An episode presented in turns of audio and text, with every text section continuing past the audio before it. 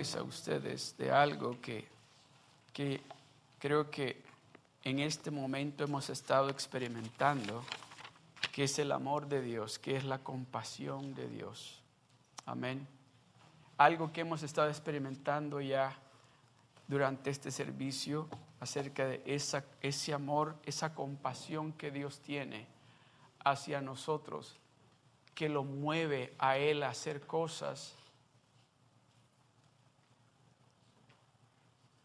que usted y yo no las haríamos.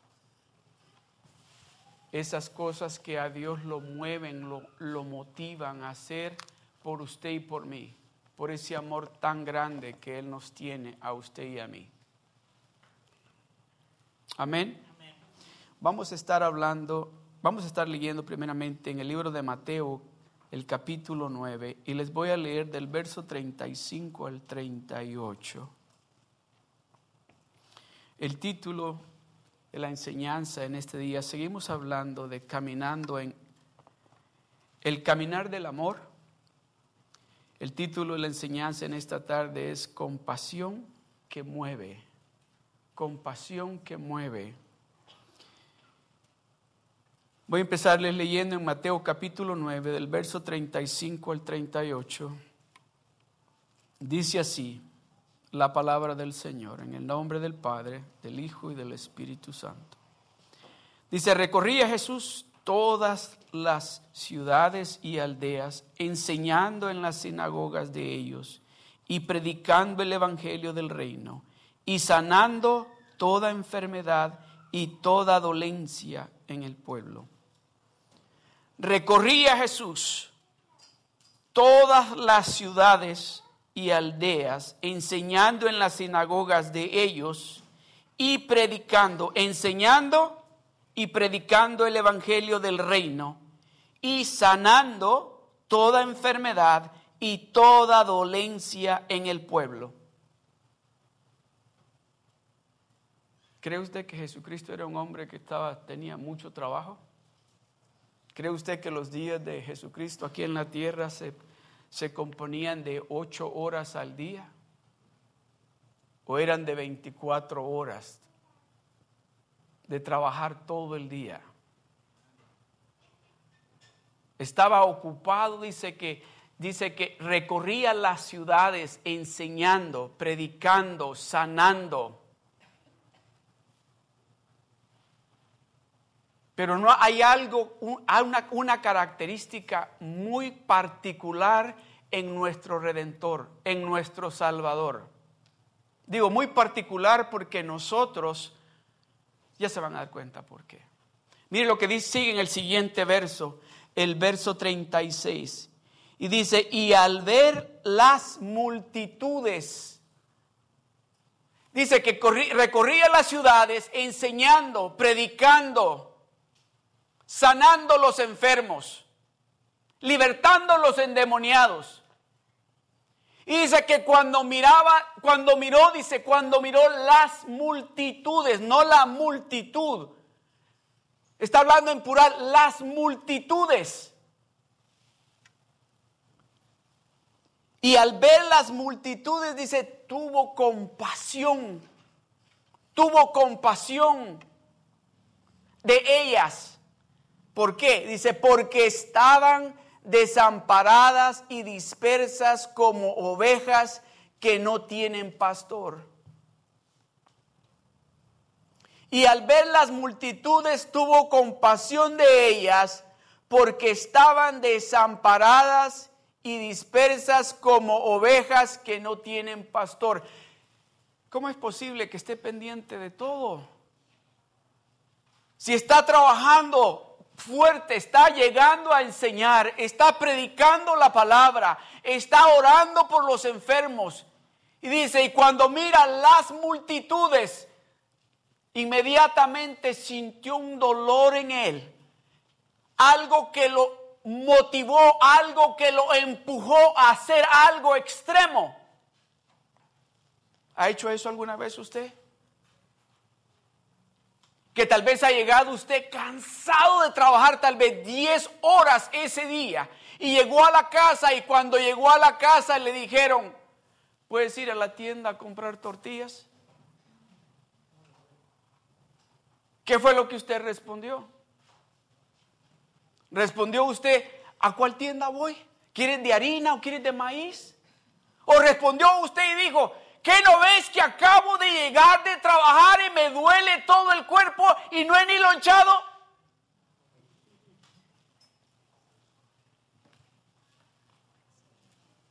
Y aquí con todos ustedes, ¿por qué me están esperando a mí?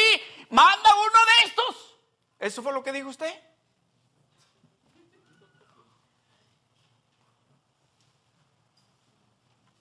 De esa compasión es que en esta tarde yo le quiero hablar a usted. Esa compasión que lo motiva a hacer lo extremo. Que cuando usted mira aquel, aquella persona, aquella familia que está sufriendo, aquel hermano, aquella hermana, que usted haga lo extremo. Que cuando usted mire aquella hermana, aquella familia que tal vez se dio cuenta usted sin saberlo, sin usted andar preguntando que no tienen con qué comer, o que tal vez solo tienen tortillas, o que tal vez no tienen para pagar la renta, que usted haga algo extremo. ¿Por qué? Porque sintió esa compasión que adentro de usted algo se movió adentro de usted que lo motivó a hacer eso.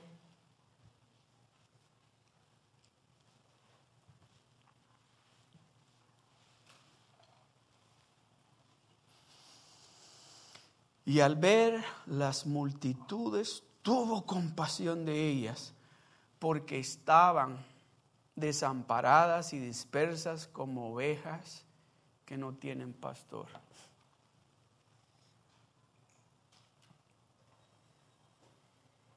Él pudo ver, él se dio cuenta, él estaba pendiente del que necesitaba sanidad él estaba pendiente del que necesitaba escuchar una palabra del cielo. Él estaba pendiente del que estaba preocupado. Al verlo, con solo verlo, dice, oh, sintió compasión. Le dolió ver la multitud que estaban desamparados. Andaban como, ¿y aquí para dónde? ¿Para dónde vamos? ¿Quién nos va a ayudar? No tenemos, déjeme decirle algo, aquí Jesucristo está mirando una multitud, un pueblo judío que estaba oprimido por el pueblo, por el pueblo romano que los tenía, que ellos no tenían derecho a nada. No tenían derecho ni siquiera a decir cómo voy a hacer mi casa. O qué, para dónde vamos. No tenían ningún derecho ni a votar. Eran los romanos que los tenían oprimidos y Jesucristo los vio y dice, le dolió, sintió esa compasión, dice, de, de, que la palabra, la palabra, voy a tratar de pronunciarla, la palabra griega, cuando escribieron este, la palabra griega, voy a tratar de decirla, no se rían, la palabra compasión, la palabra como lo escribieron la voy a tratar de decir, dice esplasnisomai. Esplasnisomai. Esa palabra significa, déjeme decirle qué significa.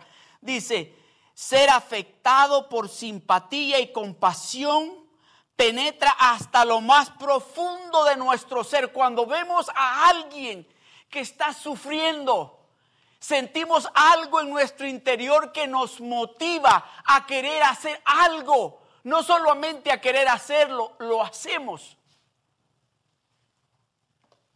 Eso fue lo que él sintió cuando vio las multitudes.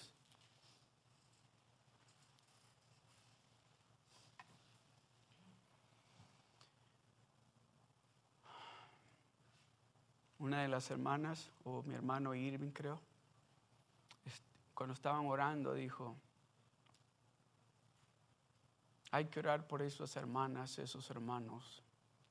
Y oramos por esos hermanos que no están aquí. ¿Sabe cuándo Dios los va a traer acá? Cuando nos duela en todo nuestro interior el no verlos aquí. porque entonces vamos a clamar a Dios con esa pasión, con esa compasión por estos hermanos y hermanas que tienen que estar aquí. No estoy hablando solamente de los hermanos que conocemos ya aquí, de nuestras familias, que sabemos que si Cristo viene ahora, esas familias, ¿para dónde van?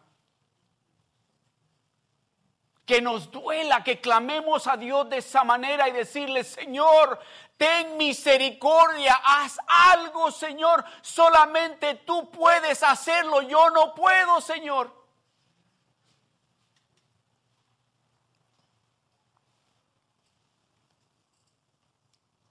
El verso 37 dice, entonces dijo a sus discípulos, a la verdad la mies es mucha, mas los obreros pocos. A la verdad la mies es mucha, mas los obreros pocos. Rogad pues al Señor de la mies que envíe obreros a su mies. ¿Cuántos de ustedes tienen familias, tal vez no aquí en California, tal vez en otro estado, aquí entre Estados Unidos, o tal vez en otra ciudad, lejos de aquí donde ustedes viven? ¿No cree usted que tenemos que sentir esa compasión por ellos y pedirle al Señor que mande a alguien para que les hable de, Dios a esas familias nuestras. Pero mientras lo, no lo hagamos con ese dolor de saber de que un día que Cristo vuelva y nosotros en el cielo y miremos a nuestras familias en otro lugar que no es el cielo, nos va a doler porque no hicimos, no clamamos a Dios con esa pasión con ese dolor en nuestro interior de que ese ser querido, a esa familia que nosotros amamos, no está juntamente con nosotros. ¿Cuántos de ustedes han hecho estas oraciones? Señor, en tus manos está, uh, póngale el nombre, ayúdalo, Señor. No estoy diciendo que Dios no escuchó su oración, pero lo que estoy diciendo es que cuando usted empiece a clamar, que le duela saber de que usted está siendo bendecido, que usted está siendo restaurado, que usted está viendo la victoria que Dios le está dando y está viendo a su familia sufriendo. Cuando le duela y empiece a clamar a Dios de esa manera, Dios le va a contestar. Cuando usted se vaya de rodillas y empiece a llorar y que usted diga, ¿por qué estoy llorando? Es porque está clamando por su familia que usted tanto ama o no los ama.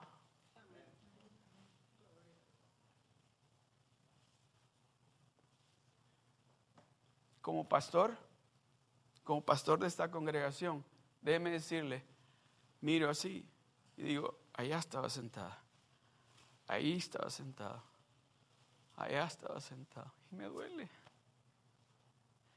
me duele no verlos aquí. Y digo, Señor, tráelos de regreso.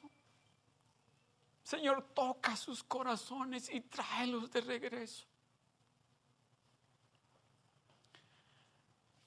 Tráelos de regreso, Señor.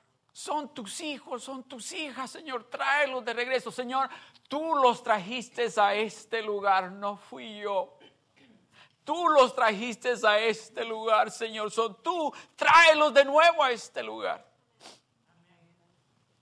Amados hermanos, si nosotros empezamos a sentir eso que Jesucristo sintió cuando miró la multitud y dice, andan que no saben para dónde van. Andan como ovejas desamparadas que no hay quien les diga por aquí es. No hay quien les indique este es el camino correcto que tienen que seguir.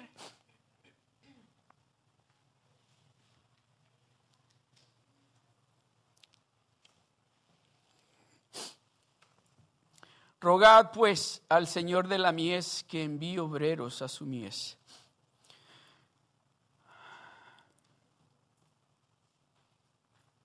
Lucas capítulo 7 del verso 11 al 15.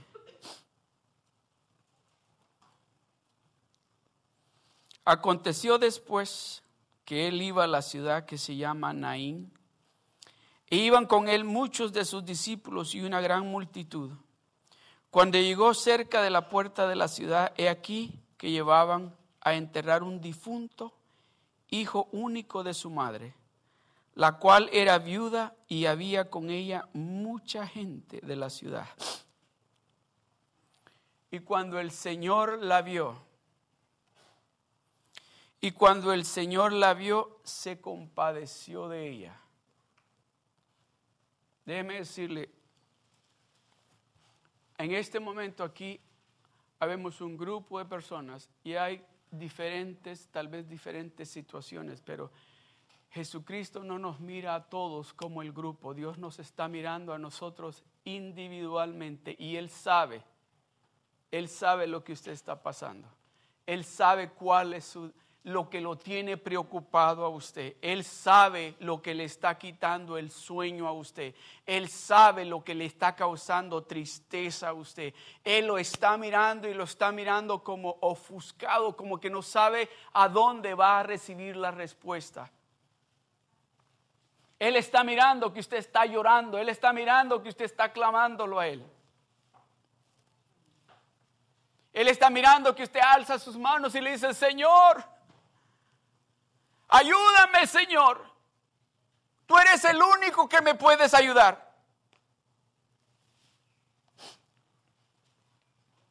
Y dice, cuando el Señor la vio, se compadeció de ella. En este momento el, el, Señor la está mirando a usted.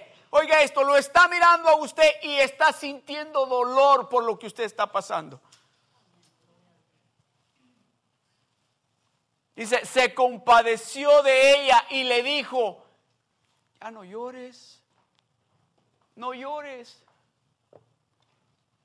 ya no llores hija, ya no llores hijo, no llores. El siguiente verso. Y acercándose, tocó el ferretro, el ferretro, y los que lo llevaban se detuvieron En esa cultura, déjeme decirle, era algo impuro ir a tocar un muerto. Y mucho menos si no conocías a nadie y llegabas y detenías, como nosotros decimos, el entierro, era una ofensa para la familia. Y Jesucristo se acercó y puso su mano sobre la caja donde llevaban el muerto. Y acercándose tocó el féretro y los que lo llevaban se detuvieron. ¿Qué lo impulsó a él a hacer eso? ¿Qué fue lo que lo motivó a él a hacer algo que no era costumbre hacer? Vio a aquella mujer, dice, compasión, vio, vio a aquella mujer y le dijo, ya no llores. No tienes que seguir llorando, hija. Yo estoy contigo, tú no estás sola, yo te voy a ayudar, yo te voy a sacar adelante en esta situación. Y acercándose tocó el féretro y los que lo llevaban se detuvieron y dijo y habló, joven, a ti, joven, a ti te digo Joven, a ti te digo, levántate. Joven, a ti te digo, levántate. Joven, a ti te digo, levántate. Tú no estás muerto. Tú estás dormido. Joven, a ti te digo, levántate.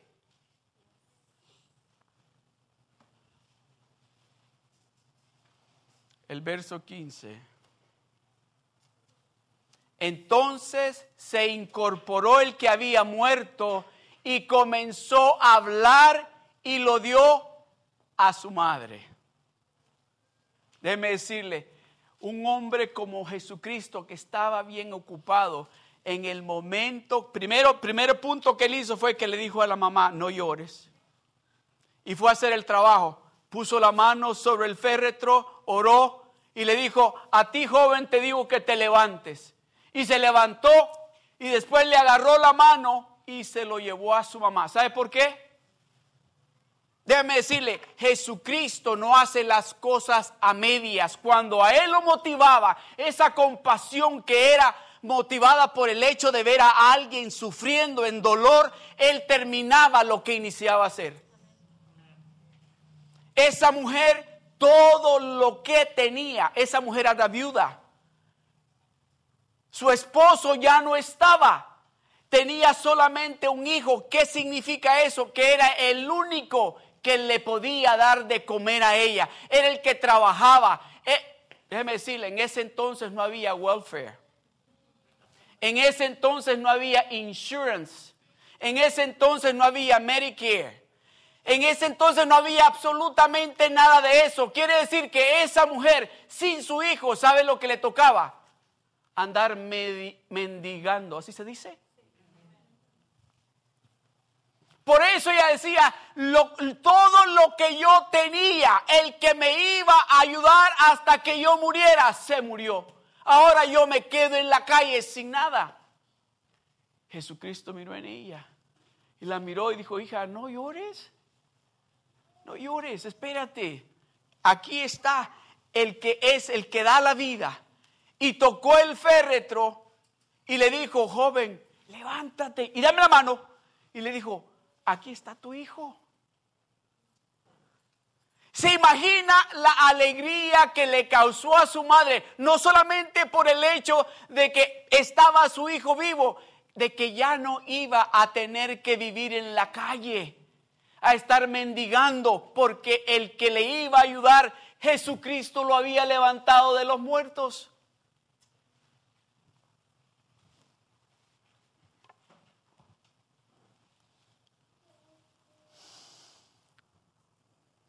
Entonces se incorporó el que había muerto y comenzó a hablar y lo dio Jesucristo a su madre. Vamos al libro de Mateo capítulo 14 del verso 6 al 18.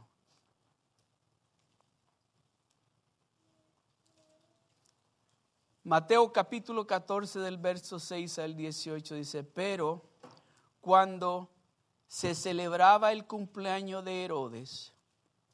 La hija de Herodia danzó en medio y agradó a Herodes, por lo cual éste le prometió con juramento darle todo lo que pidiese. Ella, instruida primero por su madre, dijo, dame aquí en un plato la cabeza de Juan el Bautista. Entonces el rey se entristeció, pero a causa del juramento y de los que estaban con él a la mesa, mandó que se la diesen y ordenó decapitar a Juan en la cárcel. Y fue traída su cabeza en un plato y, daba a la, y dada a la muchacha, y ella la presentó a su madre. Entonces llegaron sus discípulos y tomaron el cuerpo y lo enterraron y fueron y dieron las nuevas a Jesús.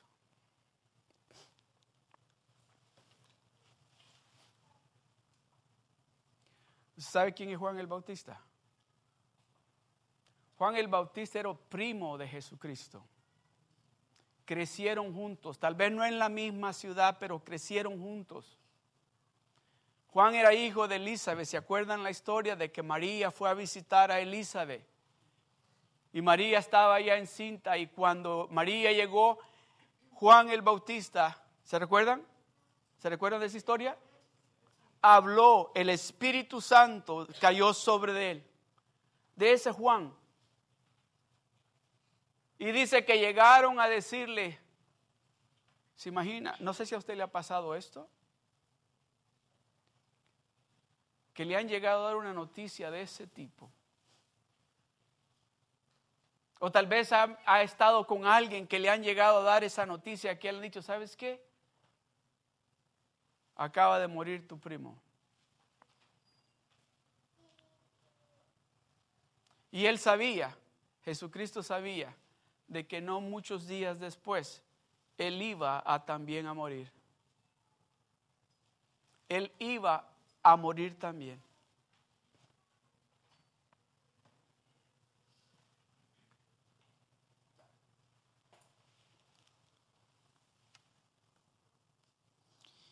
Oyéndolo Jesús, se apartó de allí en una barca a un lugar desierto y apartado.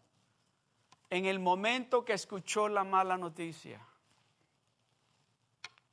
habían matado a su primo, le habían cortado la cabeza. En el momento que él escuchó, dice, oh, yo tengo que apartarme a un lugar solo en este momento. Me tengo que ir a un lugar donde yo pueda en este momento llorar y decirle a mi Padre Celestial lo que estoy sintiendo. ¿Cuántos de ustedes, voy a hablar por ahí, sigo hablando por ahí, cuántos de ustedes los que trabajan llegan a la casa y dicen, no quiero hablar? No, vengo, no, me meto al cuarto, no quiero hablar ahora, vengo bien cansado. Tú tienes un montón de problemas ahora en el trabajo que no quiero hablar con nadie y los hijos, la esposa o, el esposo y los hijos. un montón de problemas traigo. No, me, no, no, quiero ir nada, no quiero ir que, que, no hay para pagar la renta, no quiero ir nada de eso ahorita. Que traigo un montón, montón de problemas del trabajo.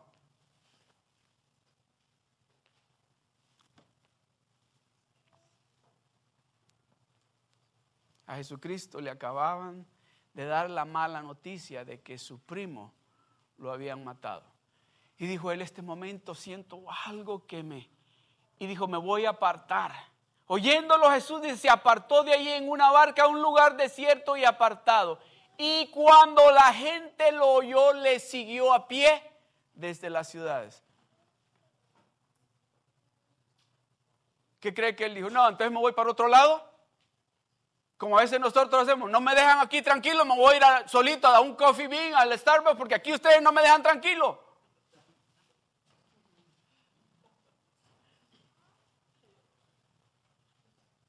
Que no ven que vengo bien cansado, tengo un sinfín de problemas, no quiero ir de esos problemas.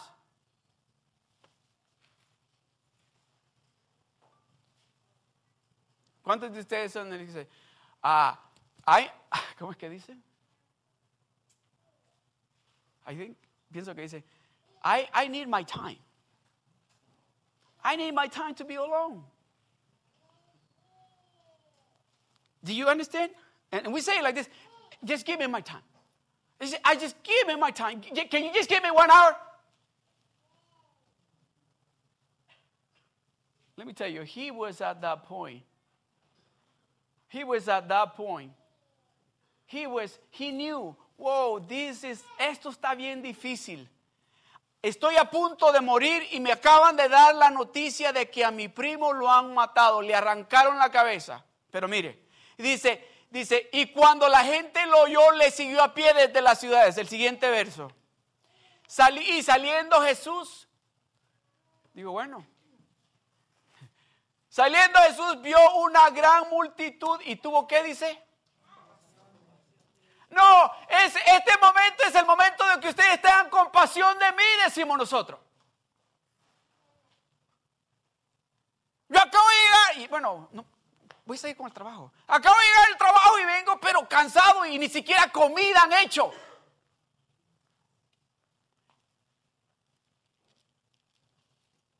Tengan compasión de mí. No, dice, y saliendo Jesús vio una gran multitud y tuvo compasión de ellos. Dijo, no, yo quiero atenderlos a ellos. Yo quiero atenderlos a ellos porque andan como ovejas descarriadas. Andan como ovejas que no tienen un pastor. Andan como ovejas buscando a alguien que los guíe. Eso lo, motivó a él a tener esa compasión por ellos. Y saliendo Jesús vio una gran multitud y tuvo compasión de ellos. Y dice, ¿qué hizo? Se puso a contar lo que le acababa de pasar a él. Se puso a decirle, ay, es que mire, ustedes no me entienden, ¿para qué me siguen ustedes y no se dan cuenta lo que, ¿qué hizo? Dice, y Jesús, y tuvo compasión de ellos y sanó a los que de ellos estaban enfermos.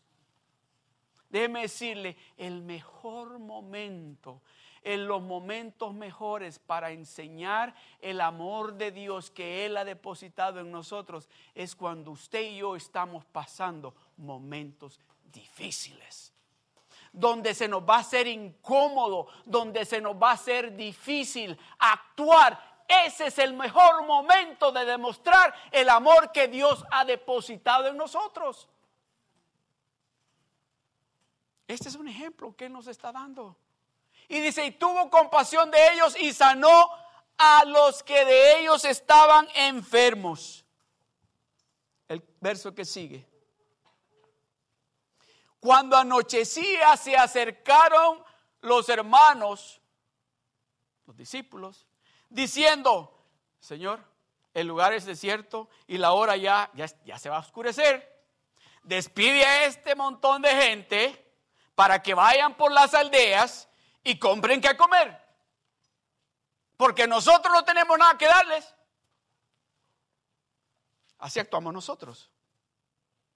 Así actuamos nosotros. Voy a orar por usted, hermano, para que Dios le provea. Yo voy a orar por usted, hermana, para que Dios trabaje en esa situación que usted está. Yo voy a orar por usted, hermano. Oh, hermano, no se preocupe que yo estoy orando por usted. Cuando anochecía se acercaron a él sus discípulos diciéndole, el lugar es desierto, como que si él no sabía. De esa manera actuamos nosotros. El lugar es desierto y la hora es pasada. Despide a esta gente para que vayan por las aldeas y compren de comer. El siguiente verso.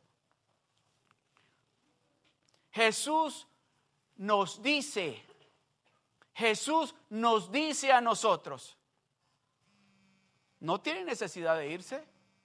Esos hermanos que se han ido no tienen necesidad de irse. Esos hermanos que se han ido no tienen necesidad de irse.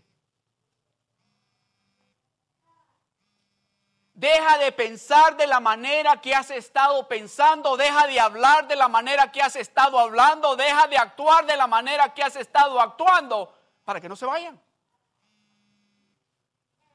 Pero ¿qué les vamos a dar? Jesús les dijo, no tiene necesidad de irse. Dale vosotros de comer. Ustedes denle de comer.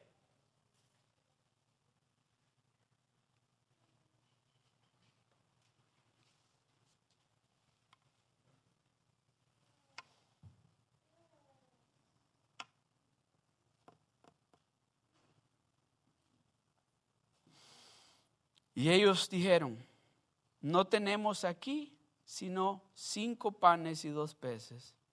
Él les dijo, traédmelos acá. ¿Qué es lo que usted tiene? ¿Qué es lo que usted tiene?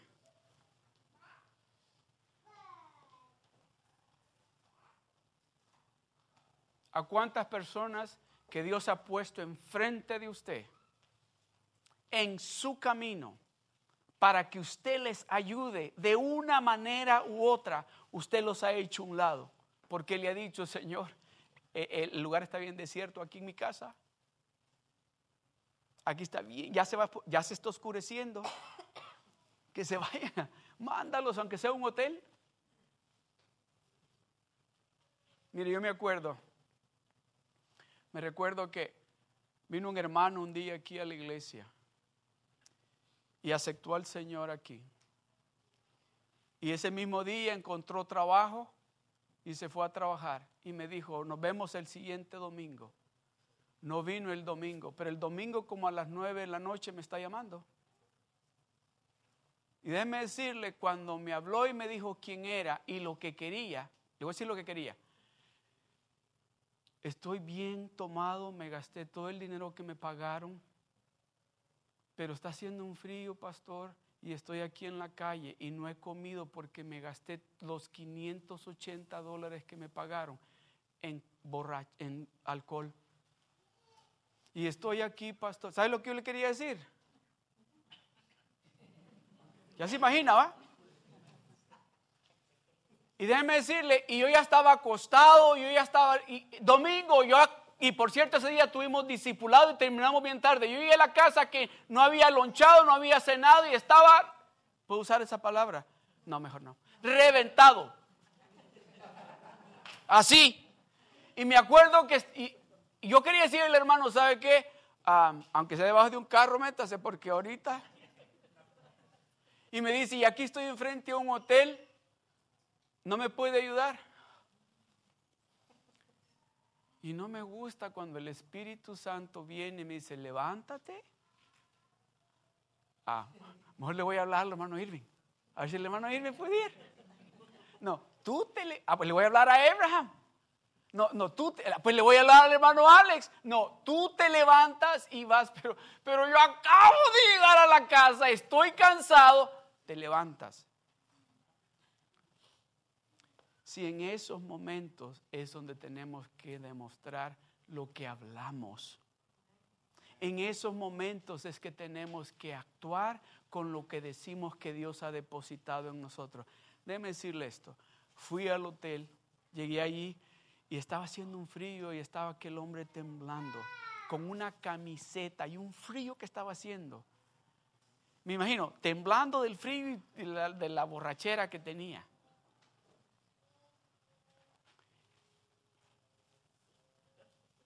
Y olía terrible. Y pues lo subo al carro y ya pues nos fuimos y, pues le digo a ver cuál hotel y, y, llegamos a este hotel. Bueno, la cuestión es que lo puse en el hotel.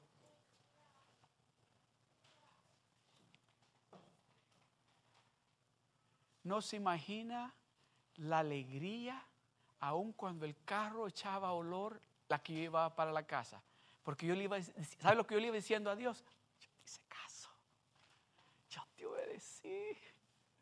Aunque yo no quería, pero te hice caso. Yo, así iba hablando yo con Dios, porque en otras palabras, yo quería que Él se diera cuenta. Él ya se había dado cuenta, porque Él fue el que me ordenó que hiciera. Y yo como dos veces le dije, no, voy a decirle al hermano Irving, voy a decirle al hermano Abraham, voy a decirle al hermano Alex. Pero la bendición era para mí. La bendición era para mí.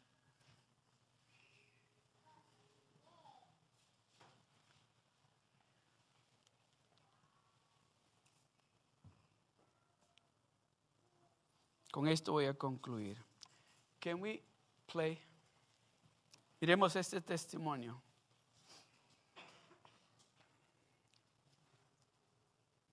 Al comienzo de este año estaba haciendo un ayuno de 21 días. Le pedí al Señor que me usara en cualquier área que Él me quisiera usar. Así que hace un mes tuve un paciente en el hospital que estaba ahí por sobredosis y me dijo que estuvo saliendo con una chica durante dos años. Tuvieron un bebé que hoy tiene 10 meses. Ah, su novia rompió con él y eso lo llevó a intentar suicidarse. Comencé a declarar palabra de Dios sobre él y yo le dije, ¿sabes? El Señor quiere sanar todo en tu vida, quiere darte esperanza, quiere darte un futuro y quiere darte paz. Recuerdo que me dijo que no le gustaba su generación porque su generación está llena de odio y llena de dolor. Le dije, no, ¿sabías que el Señor te va a usar que el Señor mostrará a través de ti que esta generación está llena de alegría y esperanza, que esta generación declarará que hay un Dios vivo. Días más tarde recibí un texto de un número desconocido y esto es lo que decía. Maricar, hola, soy yo. Estoy fuera del hospital y quiero agradecerte por cada palabra amable que me dijiste. Me gustaría hacerte saber que literalmente hizo una diferencia y me ayudó. Espero verte pronto un domingo en el servicio. El domingo siguiente lo vi en la iglesia y hablé con él. y le presenté a muchos jóvenes adultos. Hace dos miércoles recibí un mensaje de una joven líder adulta, Christine. Ella dijo, miren quién se bautizó. Y cuando vi la foto, era él. Me derritió el corazón porque yo le pedí al Señor que me usara. Pues eso está en mi corazón. Poder compartir el amor de Dios. Sé que a través del amor de Dios el Señor ha cambiado mi vida, ha cambiado mi matrimonio, ha cambiado a mi familia. Como esposa y madre, es una gran alegría ver a tu familia sirviendo al Señor juntos, porque sé que es un Dios vivo, que derramó su amor en mí y puedo... Amén. Eso es lo que Dios quiere hacer en nosotros y a través de nosotros. Voy a concluir con el, en el libro de Lucas capítulo 15, del verso 11 al 24. Yo sé que todos conocen esta historia, que es la historia, de, la historia del hijo pródigo. Dice, dice, también dijo, un hombre tenía dos hijos y el menor de ellos dijo a su padre, Padre, dame aparte de los bienes que me corresponde. Y les repartió los bienes. No muchos días después, Juntándolo todo, el hijo menor se fue lejos a una provincia apartada y ahí desperdició sus bienes viviendo perdidamente. O sea que se fue a vivir la vida que muchas personas de nosotros estábamos viviendo antes que muchos de nosotros estábamos haciendo lo que este hombre se fue a hacer después que su padre le dio la herencia. No muchos días después, juntándolo todo, el hijo menor se fue lejos a una provincia apartada y ahí desperdició sus bienes viviendo perdidamente. Y cuando todo lo hubo malgastado, vino una gran hambre en aquella provincia y comenzó a faltarle.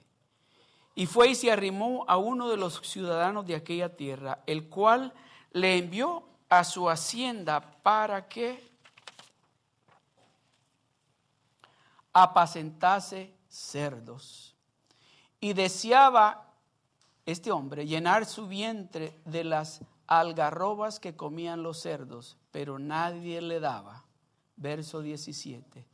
Y volviendo en sí, dijo, ¿Cuántos jornaleros en casa de mi padre tienen abundancia de pan? Y yo aquí perezco de hambre. Me levantaré e iré a mi padre y le diré, Padre, he pecado contra el cielo y contra ti. Ya no soy digno de ser llamado tu hijo. Hazme como uno de tus jornaleros. Y levantándose vino a su padre. Y cuando aún estaba lejos, lo vio su padre y fue movido por misericordia o por compasión. Y corrió movido a misericordia y corrió y se echó sobre su cuello y le besó. Y el hijo del el hijo le dijo y el hijo le dijo, "Padre, he pecado contra el cielo y contra ti." Ya no soy digno de ser llamado tu hijo. Pero el padre dijo a sus siervos, sacad el mejor vestido y vestirle, y poned un anillo en su mano y calzado en sus pies, y traed el becerro gordo y matadlo, y comamos y hagamos fiesta, porque este mi hijo muerto era y ha revivido, se había perdido y es hallado. Y comenzaron a regocijarse.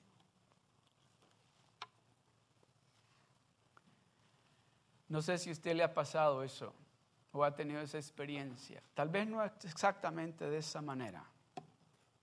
Que le dio la herencia a su hijo y se fue. Pero su hijo o su hija han hecho algo que usted está bien molesto que si regresan o llegan, lo primero que usted les acuerda, lo que hicieron. Oh, ahora que tienes necesidad vienes, pero ¿te acuerdas lo que hiciste? ¿Te acuerdas que te dije que no hicieras eso, que no anduvieras con ellos o que no te metieras con ellas? Ahora que necesitas, vienes. Este padre dice que todos los días miraba. Ese era usted y yo. Ese era usted y yo. Dios miraba, ahorita viene, ahorita viene. Y dice que en el momento que lo vio, en el, déjeme decirle, ese hombre no se parecía. Todos lo vieron, pero solo el papá inmediatamente dijo, ese es mi hijo.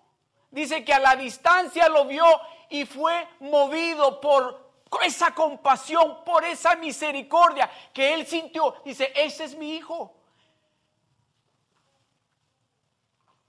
E inmediatamente dice que corrió hacia él y se le lanzó al cuello y lo abrazó y lo besó. Y nosotros a veces no es tan extremo lo que nuestros hijos nos han hecho. O tal vez el hermano o la hermana dice, ahí viene, mm, me cae tan gordo.